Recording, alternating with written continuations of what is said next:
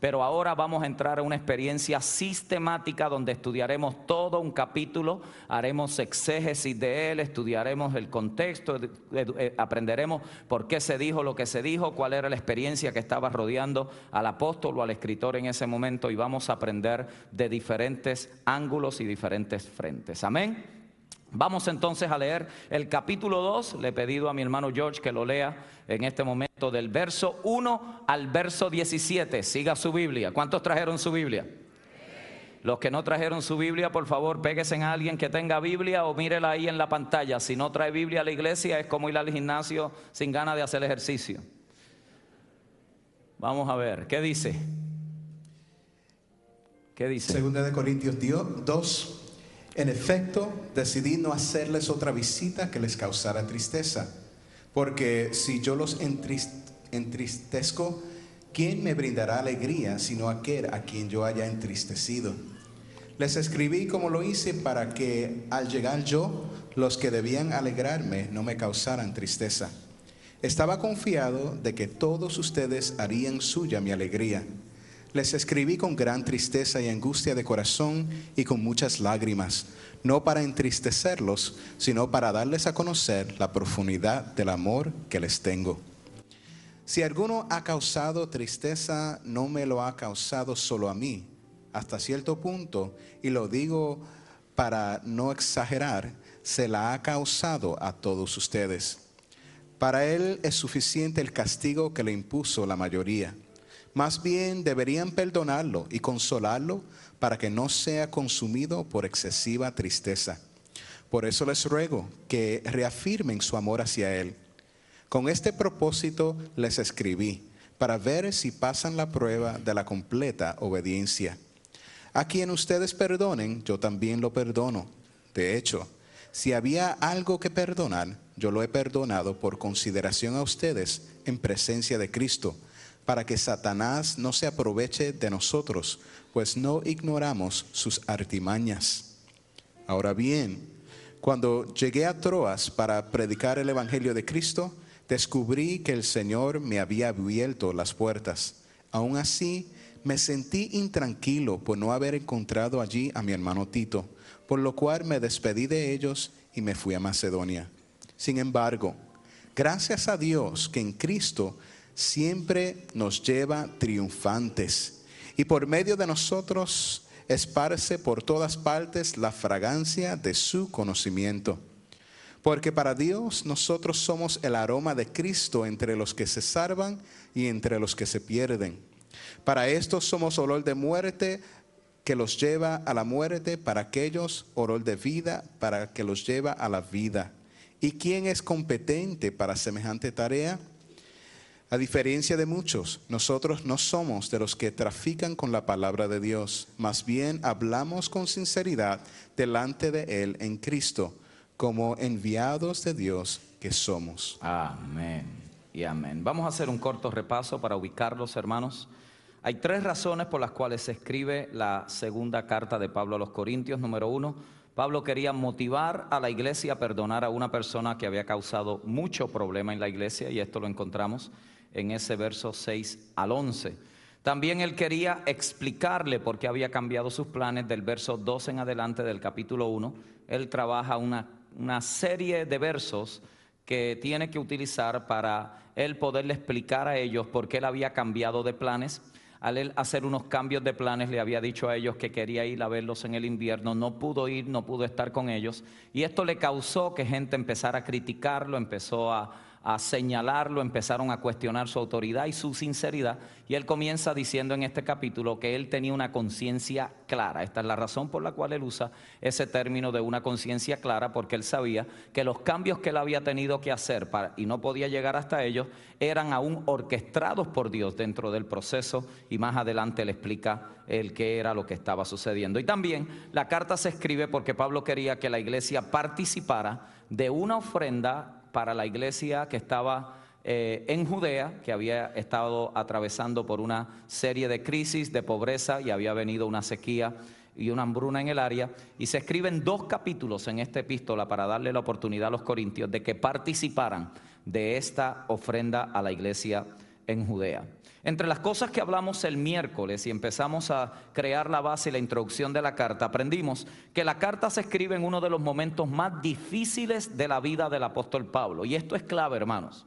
Esto es clave, porque cuando nosotros leemos la escritura tenemos que tratar de entender los contextos en los cuales se escriben, por qué se escribe, a quién se le escribe, cuáles eran las situaciones que estaban rodeando y estaban sucediendo al momento de escribir, porque de esa manera usted aprende a apreciar mejor lo que se está diciendo en la escritura. Usted aprende a disfrutar por qué es que el apóstol Pablo, por qué los escritores de la escritura estaban diciendo lo que estaban diciendo. Y descubrimos que el apóstol Pablo está en uno de los momentos más difíciles de su vida y de su ministerio. Estaba bajo intenso sufrimiento, estaba bajo intensas aflicciones. Sin embargo, es la carta donde más transparente él es de todas sus 14 epístolas. Y esto es importante, y lo vamos a ver a través de todo este estudio de segunda de Corintios. Es donde Él abre su corazón, donde Él deja ver un sinnúmero de cosas que están sucediendo y un sinnúmero de principios que son riquísimos para nosotros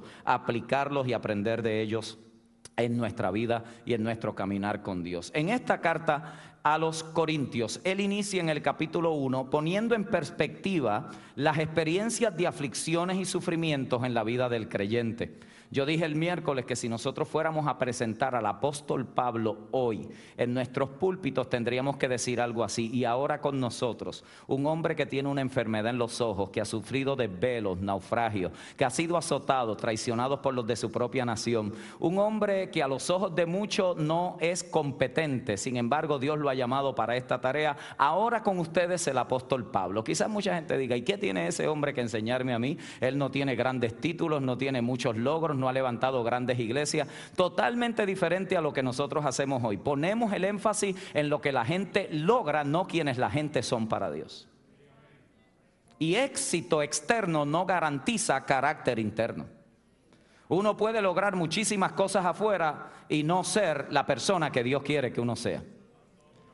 Entonces el apóstol Pablo nos enseña que aunque en medio de su vida, de su ministerio, había pruebas, luchas y aflicciones, él sabía que eso tenía unos propósitos y lo está poniendo en perspectiva para nosotros, la iglesia en el siglo XXI. Entre las cosas que el apóstol enseñó, dijo que el sufrir era divino y también era humano. Todo eso lo discutimos el miércoles. Usted debe de accesar esa clase, debe de poderla eh, obtener para que repase unos principios poderosos. Muchísima gente fue libre hermanos, de conceptos que a veces la gente arrastra en sus cabezas en temporadas y en periodos de sufrimiento.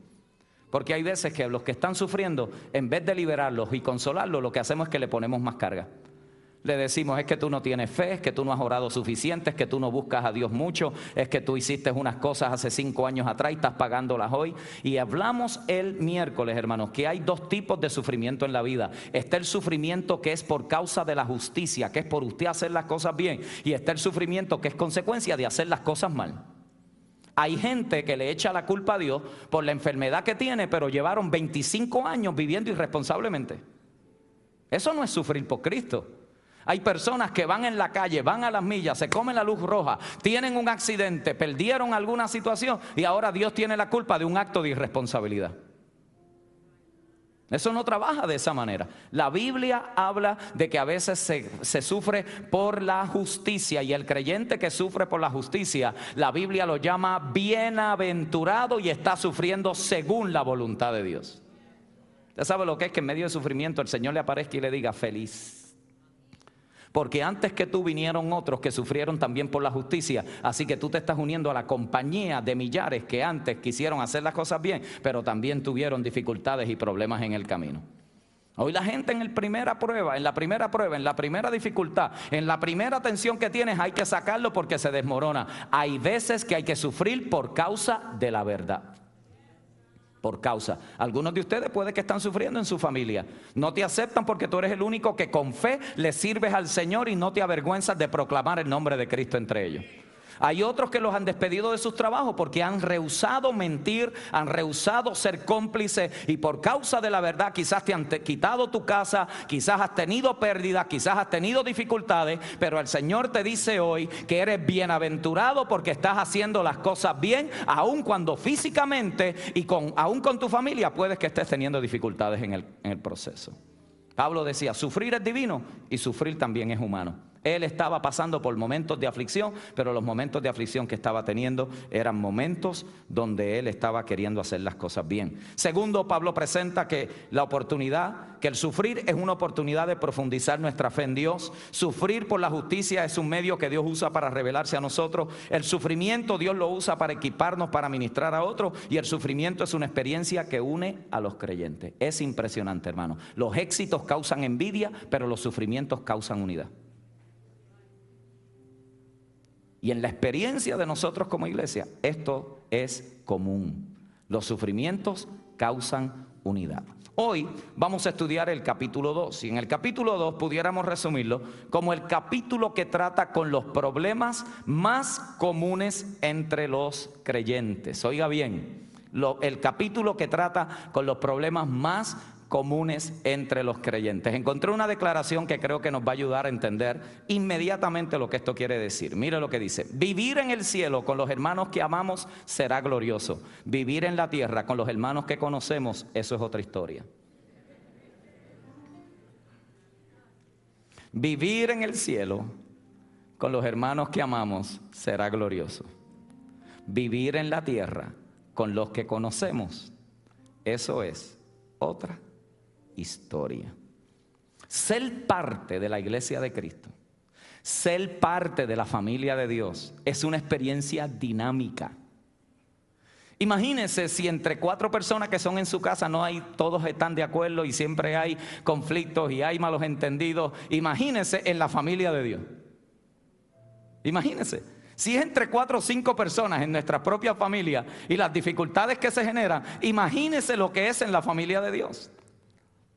Así que ser parte de la iglesia de Cristo es una experiencia dinámica. ¿Por qué? Porque estamos trabajando entre personas, entre nosotros, que estamos en diferentes niveles de crecimiento, en diferentes experiencias en el proceso, tenemos diferentes experiencias en la vida y esto causa que sea una mezcla increíble de diferentes cosas que pueden causar malos entendidos, heridas, lastimaduras, eh, conflictos, eh, confrontaciones. Todo esto es parte de la experiencia que uno vive como, como como, como, parte de la familia de Dios. Hay personas que dicen, yo no me puedo explicar cómo un creyente puede hablar así. Pues hay creyentes que están en el proceso y mientras están en ese proceso de santificación van a mostrar situaciones de carácter, de, de conflictos, de cosas interiores, mientras están creciendo y desarrollándose en, en la obra del Señor. Entonces, la Biblia nos enseña y nos equipa a cómo trabajar entre nosotros mismos cuando se presentan estas situaciones dentro de la congregación. Y el apóstol Pablo nos, nos genera un sinnúmero de características que mostró su corazón al momento de él tener que trabajar con situaciones que se presentaron dentro de la iglesia. Vamos a ella. Lo primero que Pablo hacía cuando tenía que manejar situaciones complicadas en medio en medio de las iglesias que él había fundado era que ponía a otros primero. Escuche bien esto. Ponía a otros primero. Pablo no pensó en sus propios sentimientos o en los sentimientos, en sus propios sentimientos, sino en los sentimientos de otros primero. Imagínense, Pablo está siendo confrontado por personas aún dentro de la misma congregación lo están cuestionando en su autoridad apostólica. Algunos historiadores no están seguros si la persona a cual él se está refiriendo en este capítulo fue la persona de Primera de Corintios 5, donde estaba cometiendo incesto con la esposa de su padre, se estaba acostando, o si eran otros de la iglesia o líderes de la iglesia que estaban cuestionando su autoridad apostólica. Hay una, hay una tensión ahí para tratar de identificar. Algunos dicen que pudieran ser ambos, tanto de adentro como gente que estaba pecando dentro de la congregación. Pablo tiene que bregar con este asunto y lo primero que vemos en el corazón del apóstol Pablo él, es que él ponía a otros primeros. Y mire qué interesante, hermanos, porque aquellos que pueden producir el mayor gozo también pueden ser las personas que causan las mayores heridas. Usted lo ha vivido en su familia quizás. El hijo que cuando nació usted lo tomó en sus brazos y le arrancó una sonrisa, es el hijo que ha quebrantado su corazón por los últimos 10 años. El hijo que usted tenía tantas esperanzas y tantos sueños y tantas cosas lindas que esperaba de él o de ella, quizás es el hijo que le ha dado más dificultad en medio del desarrollo y el crecimiento. Pablo estaba viviendo esto con una de las iglesias que él había fundado. Es una experiencia que nos sucede. Y Pablo entonces, para manejar y corregir esto, le tiene que escribir una carta dura, pero saturada de amor cristiano. Y lo que Pablo estaba persiguiendo era que la iglesia obedeciera la palabra del Señor, disciplinaran al ofensor y hubiera pureza y paz en la congregación. Por eso usted lo nota en esos primeros versos, exhortando a la gente a cómo tenían que trabajar con la situación y con la ofensa que se había generado entre ellos.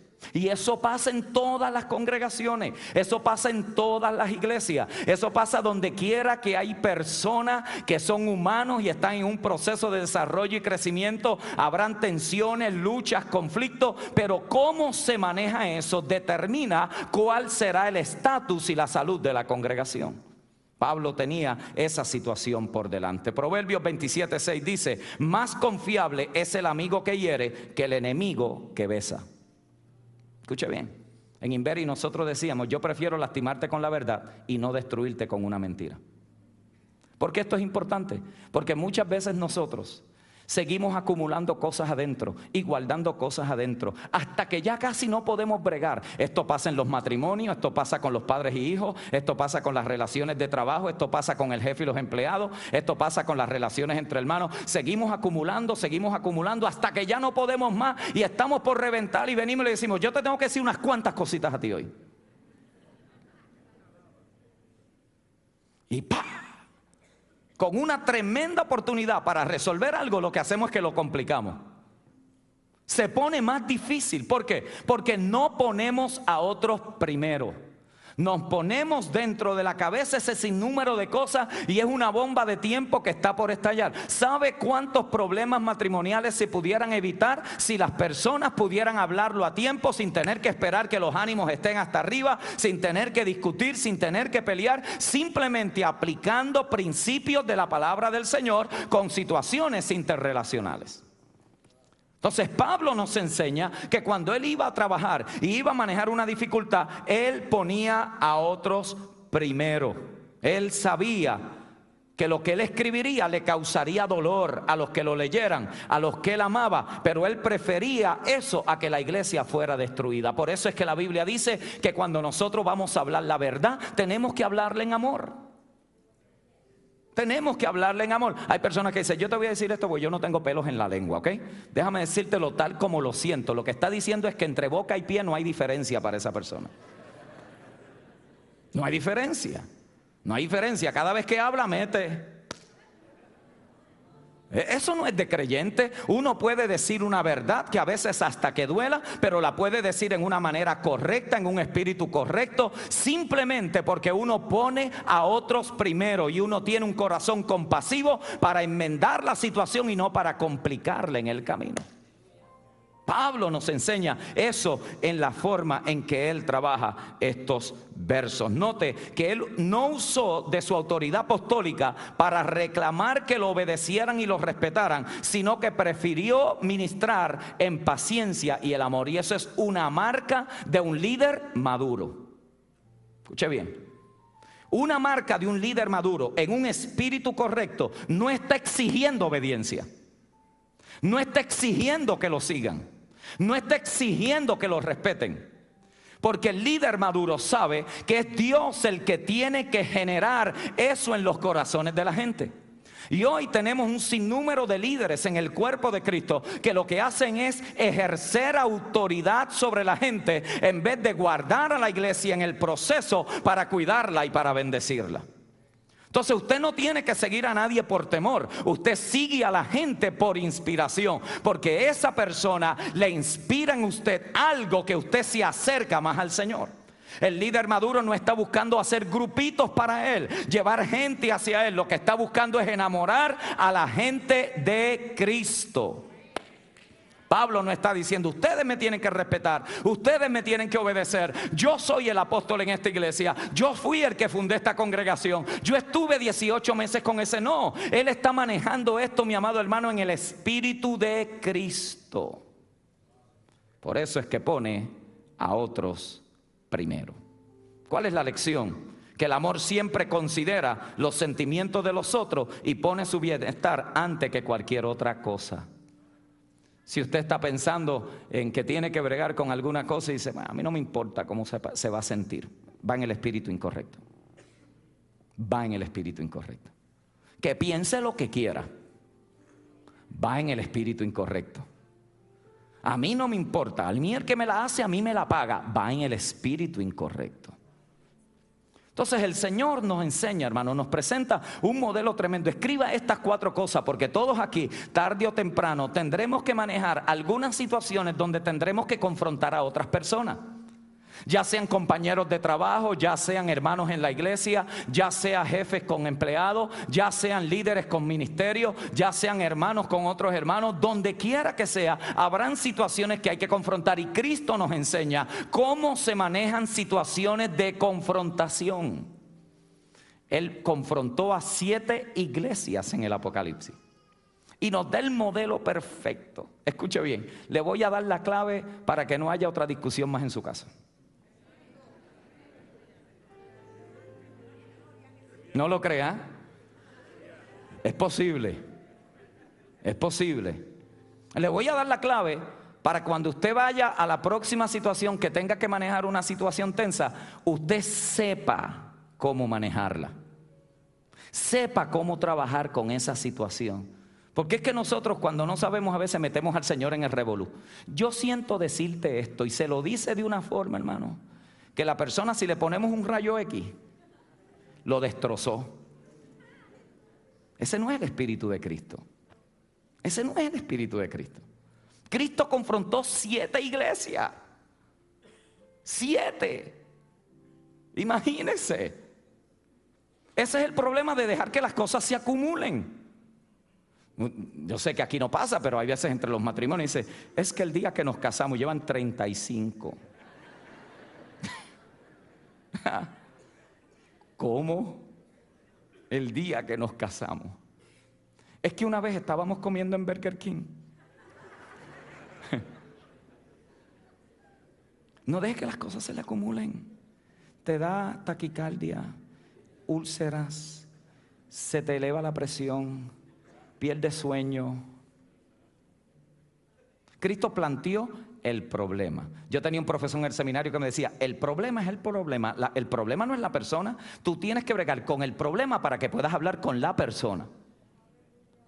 El asunto es que muchas veces, hermanos, nosotros en nuestros procesos no hemos madurado a veces lo suficiente para poder separar una cosa de la otra. Y hay personas que cualquier cosa lo toman personal, lo internalizan y cuando vienen a ver tiene una bomba adentro, hermano, que están por explotar que no saben qué hacer. Y cuando van a bregar con el problema, lo que hacen es que lo complican más de resolverlo. Cristo vino y le planteó el problema. Primero los reconoce sus buenas obras, luego les reconoce su fidelidad y viene y le dice, este es tu problema. Pero ¿sabe lo próximo que hizo? Y escríbalo, porque aquí es que está. También le dio una solución. Él no le dijo, mira a ver lo que vas a hacer con esto. ¿ah? Porque ya yo te dije lo que yo tenía dentro. No. Vuelve a tu primer amor. Restáurate de donde has caído. Él le ofreció una solución. Entonces, cuando nosotros estamos pregando con estas situaciones de poner a otros primero, de poder entender cómo es que trabaja esta dinámica de relaciones interpersonales, nosotros tenemos que usar estos principios y estos modelos para poder honrar al Señor en medio aún de las situaciones complicadas que vivimos. La segunda cosa que el apóstol nos enseña en estos capítulos o en estos versos es que el amor busca que otros crezcan. Segunda de Corintios 2, 5 al 6. Note que Pablo no menciona el nombre de la persona que le está haciendo daño y está dividiendo la iglesia. Él no lo hace. Sin embargo, le dice a la iglesia que discipline a la persona para su propio bien. Mire qué interesante, hermanos, la forma en que el apóstol trabaja esta situación tensa dentro de la iglesia. Si la persona fue la de Primera de Corintios 5, donde se estaba acostando con la esposa de su padre, la, la Biblia nos está diciendo que la iglesia se reunió para bregar con aquella situación y la mayoría lo puso en disciplina. Esto, mis amados hermanos, en nuestro tiempo es extremadamente complicado. Extremadamente complicado. Porque muchas veces nuestra propia inmadurez no nos permite trabajar objetivamente con las situaciones. Porque se hacen grupitos, este grupito está con este, este grupito está con el otro, este, esta persona es bien querida, bien amado, y, obviamos totalmente los principios de la palabra del Señor simplemente por relaciones filiares y de sentimientos humanos. Aquí Pablo está bregando con una situación extremadamente complicada. Había un pecado dentro de la iglesia y ese pecado tenía que ser corregido. La persona tenía que ser disciplinada. Entienda la dimensión de lo que él está trabajando. Y le dice a la iglesia, ustedes reúnanse para, para castigar o mejor dicho, disciplinar a esta persona dentro del proceso. Para esto hay que ser un poquito maduro. Y bregarlo objetivamente.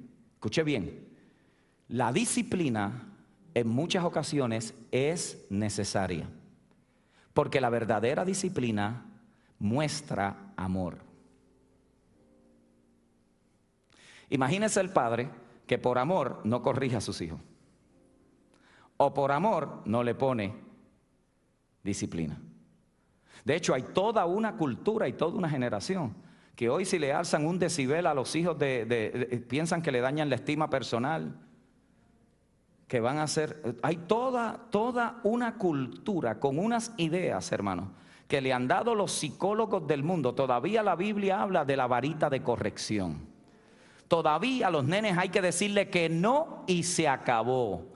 Todavía hay que decirle eso no se puede y eso no estamos de acuerdo y eso no lo vamos a hacer y eso nosotros no lo estamos practicando y eso nosotros no lo creemos. Todavía la Biblia nos indica que a nuestros hijos hay que ponerle disciplina porque los amamos. La Biblia habla también de que el padre al hijo que ama lo castiga, lo disciplina. Por el otro lado, yo no estoy hablando de maltrato y de abuso. Porque muchos de nosotros sabemos cuáles eran los métodos disciplinarios de antes. Y te calla. Usted hable cuando yo le dé permiso. ¿Ah? ¿Cuántos de nosotros nos creíamos que había un adulto y llegaba a hablar con nuestros padres? Los niños entre los adultos no hablan. A veces se, iban a los extremos, falta de conocimiento, falta de entendimiento, falta de tener eh, una instrucción correcta, eran lo que habían recibido, pero hoy en nuestro tiempo podemos crear balance, no podemos ser totalmente indisciplinados, no podemos ser abusadores y maltratadores, tenemos que estar en el medio honrando la palabra del Señor, aún poniéndole disciplina a nuestros hijos y a nuestras familias. La disciplina es evidencia de amor, dígalo conmigo, la disciplina es evidencia de amor. Lo mismo sucede en la iglesia. En la iglesia hay momentos que hay que ejecutar y ejercer la disciplina. Es lo mismo. Faltas públicas se trabajan en público, faltas privadas se trabajan en privado. No hay que hacer público lo que sucedió privado, ni hay que hacer privado lo que sucedió en público. Entonces la iglesia, cuando entra en este sinnúmero de, situaciones, tiene que poder tener la madurez suficiente para entender que lo que estamos buscando es que Dios sea honrado sobre todas las cosas. Pablo le está diciendo aquí a la iglesia, ustedes tienen que bregar con esta situación. Hay una situación complicada en medio de ustedes y ustedes tienen que trabajar con ella. Permítame darle los dos propósitos de la disciplina. Número uno, el primer propósito de la disciplina es para restauración. Gálatas 6.1, Apocalipsis 3.19 y Hebreos 2.5 al 11. La disciplina para restauración, corrección para producir arrepentimiento para la restauración. Es corrección del error, no rechazo de la persona. Entienda esto. corrección del error. Una persona puede ser puesta en disciplina. Eso se sabe en la congregación. Se bendice a la persona, se busca cómo estás, qué bueno. El propósito es que esa persona pueda tener un acto de arrepentimiento y vuelva otra vez a incorporarse. Pero cuánta gente muchas veces pueden ser puestos en disciplina, se van de iglesia, buscan otro lado, empiezan a crear cizaña, empiezan a poner situaciones complicadas entre los que los pusieron en disciplina y entre los hermanos. Y cuando venimos a ver, esa persona no está mostrando un arrepentimiento genuino de la falta que ha cometido. Porque lo que está buscando es que la gente esté de buen parecer, esté de buena gana con ellos, esté bien suavecito con ellos. Pero la Biblia nos indica que hay el propósito de la disciplina es que la persona entre en un estado de arrepentimiento para poderlo reincorporar en la familia de la fe y en los ministerios en los cuales haya podido estar envuelto. Para eso no hay que rechazar a la persona. Porque la persona muestra ese espíritu de arrepentimiento. Pero hay otro tipo de disciplina. Y es la disciplina para condenación. Esta es difícil. Esta es la que Pablo habla en 1 Corintios 11, 29 al 32, 2 Corintios 12 y 8 al 11. Y esta es la disciplina en que él inicia originalmente el problema que hubo en la iglesia de Corintio en la primera epístola, que decía, el que ha cometido tal falta, sáquenlo de la congregación para que el Señor salve su alma, pero Satanás destruya su carne. Este principio, hermanos, muchas otras religiones lo practican mejor que nosotros a veces. Y no voy a mencionar nombres de religiones. Eso se llama excomunicación o excomulgación. Es donde la persona es totalmente removido de la congregación de los santos. Es un pecado público de alto nivel que la persona no muestra arrepentimiento, continúa en el acto de pecar y la iglesia tiene entonces que tomar la dolorosa decisión que no lo podemos llamar más hermano, sino tratarlo como impío. ¿Cuál es la idea? La idea es, y lo que nos enseña, es la increíble cobertura que tiene la iglesia sobre los santos. Porque en esta cobertura, hermanos, esto es más que venir a una reunión, esto es más que ser parte de una iglesia que se llama Centro Cristiano Restauración, esto es más que congregarnos y cantar los mismos coritos. Mi amado hermano, cuando usted vino a los pies de Cristo y usted adoptó a esta casa como el lugar donde usted va a crecer, va a alimentarse y se hace parte y es hijo de esta casa, usted entró a la comunión de los santos en este lugar. En este lugar hay una protección espiritual que lo ofrece mi familia cuando estoy en casa, su familia cuando está en entre la de usted. Cuando usted esté entre la familia de Dios hay una cobertura espiritual. Escuche bien, hermano. Cuando esa cobertura es removida y la persona persiste en pecar y la persona no muestra arrepentimiento y no quiere restauración de ningún tipo, Pablo dice, saquen a tal individuo de entre la congregación para que Satanás destruya su carne, pero su espíritu sea salvo en el día del Señor. Eso está poderoso. Eso está poderoso. Aún con todo y eso, la idea es que cuando venga el castigo y cuando venga la disciplina y cuando venga la dificultad, la persona pueda caer en sí y pueda refugiarse una vez más en el cuerpo de Cristo para ser restaurado en la comunión de los santos. Entonces hay disciplina para restauración y hay disciplina para condenación. Y en esa disciplina de condenación, Dios es el que castiga, el que juzga y el que corrige para traer a la plena comunión otra vez a los santos que han errado por causa de su pecado. Entonces Pablo está bregando con esto. Y le está diciendo, yo quiero que ustedes participen en esta experiencia de crecimiento. Reúnanse. Reúnanse. Y ya que este individuo, porque en este caso el individuo mostró señales de arrepentimiento, él les dice, ofrézcanle el perdón como yo también se lo he ofrecido, aunque no estoy delante de ustedes. Miren qué principio poderoso y nos lleva a tercera característica. El amor perdona y motiva. El amor perdona y motiva. Toda disciplina debe ser seguida con afirmación de amor y perdón o la disciplina hará más daño que bien. Ponga en disciplina a su hijo y no le explique. Hay que explicar. hay que afirmar, hay que valorizar. Note que este individuo, el apóstol Pablo está diciendo que se estaba consumiendo en tristeza, lo cual indica que la persona estaba mostrando unas señales legítimas de arrepentimiento. Como una persona siga hablando, maltratando, enjuiciando, siga dañando el carácter, mi amado hermano, puede decir mil veces que se ha arrepentido y no se ha arrepentido, porque el arrepentimiento trae consigo una pena profunda por el acto que ha cometido.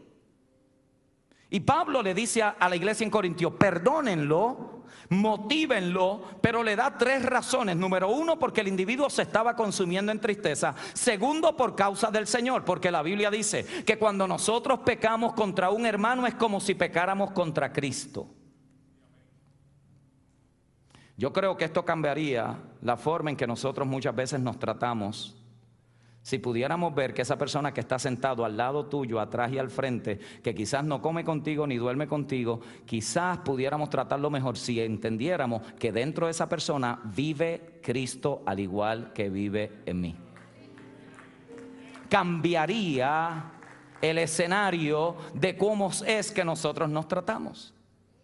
Entonces Pablo le está diciendo, por causa del Señor tienen que perdonarlo, pero también le dice, por beneficio a la iglesia. En el verso 11 él habla de eso. Y viene y le dice, esto lo tienen que hacer pronto, para que Satanás no tome ventaja de vosotros. Porque la falta de perdón es una puerta abierta al reino de las tinieblas. Hay gente que vivirá amargado toda la vida y pueden ir a cien mil consejerías y terapias hasta que no se decidan en lo más profundo de su ser, honrar a Dios, porque hay veces que usted tiene que perdonar y no lo tiene que sentir. Usted tiene que tomar un acto de su voluntad y tiene que decir, yo entrego esta ofensa a la voluntad de Dios, yo me voy a desligar de esta herida que yo tengo por dentro, yo voy a honrar a Dios, yo perdono a esa persona. En ese momento usted le hizo al diablo, te cejé la puerta y no me atormentas más en medio de esta situación. Pablo le dice, para que Satanás no tome ventaja de vosotros, porque conocemos sus artimañas. Escuche bien. Esa palabra viene del griego neomata, que significa jugar con la mente. Mientras usted todavía tenga raíces de amargura por algo o por alguien, Satanás va a estar jugando en tu mente de tal manera, Pablo dice, nosotros entendemos cómo es que él opera, nosotros sabemos cómo es que él trabaja. Al momento que el enemigo encuentra una puerta abierta en tus emociones y en tu mente, él se va a meter por ahí, te va a mantener la opresión y no te va a dejar vivir en paz. Pablo dice, perdónenlo. De la misma manera que yo lo perdono, aún no estando entre ustedes, perdónenlo ustedes a la persona también para que Satanás no tome ventaja de vosotros, porque conocemos sus altimañas. De ahí entonces el apóstol Pablo se mueve y hace una transición extraordinaria. Y eso es lo que concluye todo ese capítulo, del verso 12 al verso 17. Y viene Pablo y dice ahí, de una manera de esas que uno se pregunta a veces, pero ¿qué tiene que ver eso con lo otro? Viene y dice, sin embargo, gracias a Dios que en Cristo siempre nos lleva en triunfo. Y esto es importante, hermanos, porque le dije al principio que el apóstol Pablo está escribiendo en uno de los momentos más difíciles de su vida. Tito no había llegado, la iglesia tenía problemas, Dios le abrió puertas para predicar en Troa, pero no sentía paz ni tranquilidad en su espíritu. Está enfermo, está bajo presión, está bajo aflicción y de momento parece que todo naturalmente o en lo natural se está perdiendo, pero del momento él se saca como que una alabanza y dice, pero sin embargo, diga conmigo sin embargo. Dígalo otra vez, sin embargo. Por eso es que cada vez que tú estás pasando una de esas situaciones que parece que no tienen salida, que no hay, no hay esperanza, que tienes temor, que estás indeciso, que tú no sabes lo que va a pasar, que tú no sabes si vas a poder salir de ahí, que tú no sabes si te vas a poder levantar, tú puedes decir, sin embargo, a mi Dios siempre me lleva en triunfo en la persona de nuestro Señor Jesucristo. Sin embargo, significa ahí que aunque tú no sabes lo que está pasando y aún lo que va a pasar en el futuro, tu vida está en las manos del Señor y Él está en control de cada una de las situaciones que tú puedas estar viviendo. Pablo no estaba nada de cómodo. Pablo estaba en momentos de complicación. Pablo estaba encontrándose en momentos de desvío. Había tenido que cambiar sus planes. Había tenido que hacer cosas diferentes. ¿Cuántos de ustedes, hermanos, tenían una agenda para el 2008? Habían preparado para el mes de agosto. Yo voy a estar aquí. Voy a tener mi negocio. Dios me va a prosperar. Y hay una agenda de desvío. Y tú dices, ¿qué pasó aquí? Si yo estaba confesando expansión en el principio de año, yo estaba creyéndole a Dios por cosas extraordinarias. De momento ha habido unos desvíos, yo no sé ni si me voy a levantar de aquí. El Señor te dice, sin embargo, yo te llevo siempre en triunfo en la persona de Jesucristo. Y eso es lo que Pablo quiere que nosotros empecemos a entender. Que aunque haya sinsabores, dificultades, desvíos, complicaciones, aunque hayan altas y aunque haya bajas, aunque venga la enfermedad, aunque venga la contrariedad, aunque venga la contradicción, sin embargo Dios siempre te va a llevar en triunfo en la persona de nuestro Señor Jesucristo. Los planes quizás los tuviste que cambiar. La agenda quizás no era lo que tú pensabas. Quizás el problema no era lo que tú esperabas. Quizás se te complicó la cosa más de lo que tú jamás te imaginaste. Pero hay un sin embargo en medio de esa crisis que tú estás viviendo. Dios está en control de cada uno de los detalles de tu vida y Él quiere que tú entiendas que Él te está llevando en triunfo en la persona de nuestro Señor Jesucristo. Aleluya. Sin embargo, Dios siempre nos lleva en triunfo. Wow. Qué impresionante, hermano. Porque ¿cuántos de nosotros no se nos cae el mundo cuando los planes cambiaron? ¿A cuántos de nosotros con la, con la expectación que pusimos aquel negocio, con la fe que iniciamos aquel trabajo, lo pusimos en las manos del Señor, creímos que era de Dios? De momento las cosas no están como nosotros habíamos pensado, pero ahí dentro hay un sin embargo de parte del Señor. Tú esperabas una cosa, te salió otra. Pablo veía una cosa, tenía unos planes, los tuvo que cambiar. Sin embargo, él entendía que en medio de todo aquello, Dios lo estaba llevando en triunfo en la persona de Cristo. Él saca esas imágenes, para aquel tiempo no eran extrañas, porque se está dirigiendo a una audiencia que conocía la cultura de los romanos. Y los romanos tenían algo bien interesante. Y era que ellos celebraban el triunfo de sus generales. Y cada vez que un general venía del campo de la batalla y había matado cinco mil soldados enemigos, habían recuperado territorio y habían traído el botín, se celebraba lo que se conoce como el triunfo romano. El triunfo romano no era otra cosa que ponían al general en una carroza de oro y lo paseaban por las ciudades. Iba el soldado iba el general, iban los soldados, iban los hijos de los generales en las carrozas, y iba un sacerdote romano con incienso, celebrando. Y aquello esparcía olor. La idea era que todo el mundo en la ciudad supiera que ahí iba un general que había ganado la victoria y todos los que iban detrás de él es como si hubieran ganado con él. Pablo dice, a nosotros nos pasa igual, porque vino Dios del cielo en la persona de Cristo, se metió en el territorio del enemigo él no mató cinco mil soldados, él le dio cinco, a cinco mil personas el día de Pentecostés, le dio vida por medio de la predicación de Pedro. Luego le dio vida a tres mil personas más.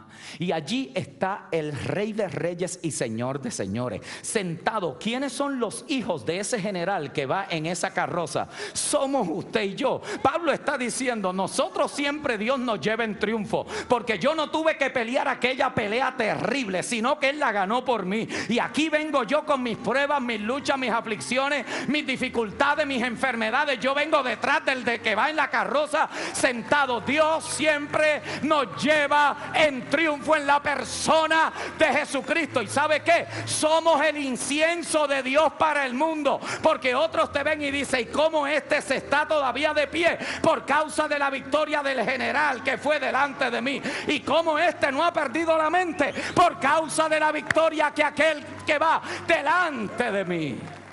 Pablo decía, a nosotros Dios siempre nos lleva en triunfo. ¿Te ha salido todo bien? No.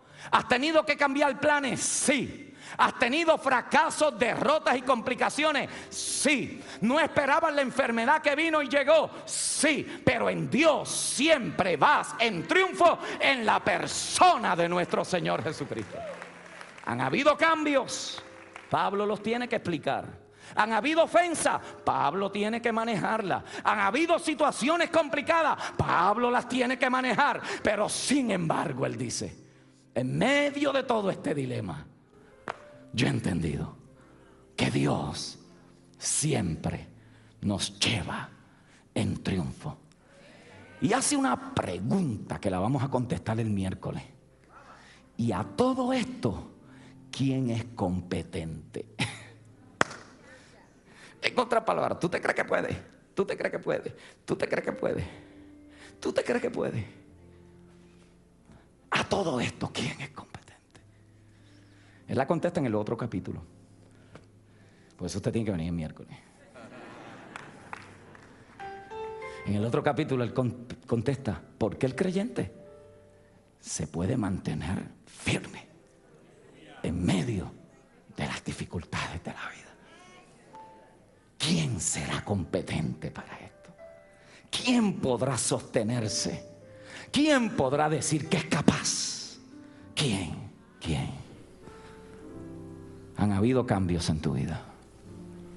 Pero oye bien, siempre te están llevando en triunfo en la persona de Jesucristo. A veces nosotros peleamos y queremos torcerle la mano al Señor porque como lo declaramos en fe, creemos que eso es inquebrantable y es inspirado y es canonizado. Y hay cosas que yo puedo declarar en fe. Y hay cosas que Dios, aún con mi declaración de fe, puede que cambie los planes. Terminaré en mi Nínive, pero quizás tendré que atravesar algunas otras experiencias en el camino. Y a veces lo que nosotros le llamamos fe, a veces son caprichos de nosotros mismos. Y en medio de los cambios y de los desvíos, Dios te está enseñando, yo estoy en control. Y si me dejas, te voy a llevar siempre en triunfo. En la persona de Jesucristo. Él es el centro del todo. Él es la razón. Él es el motivo. Él es el que en el fin del camino, yo no le podré dar explicación a todo, pero yo podré decir, yo venía detrás de esa carroza. Y si Él ganó, yo también gané. Si Él venció, yo también vencí. Y concluyo con esto. Pablo hace una declaración impresionante, dice, nosotros somos el olor grato del conocimiento de Dios. Y para los que se salvan, somos olor de vida. Y para los que no se salvan, somos olor de muerte. Ahí elevó el comportamiento del cristiano a otro nivel. ¿Por qué? Porque cuando tú te mantienes firme, como Él se mantuvo en sus dolores, aflicciones, conflictos, dudas, luchas, complicaciones de la vida, otros podrán oler lo que Dios es capaz de hacer. Pero cuando nos desviamos y nos comportamos como el mundo, le somos olor a muerte. Porque esos van camino y presas al estadio para ser devorados. Ante todo esto, ¿quién es capaz de lograrlo?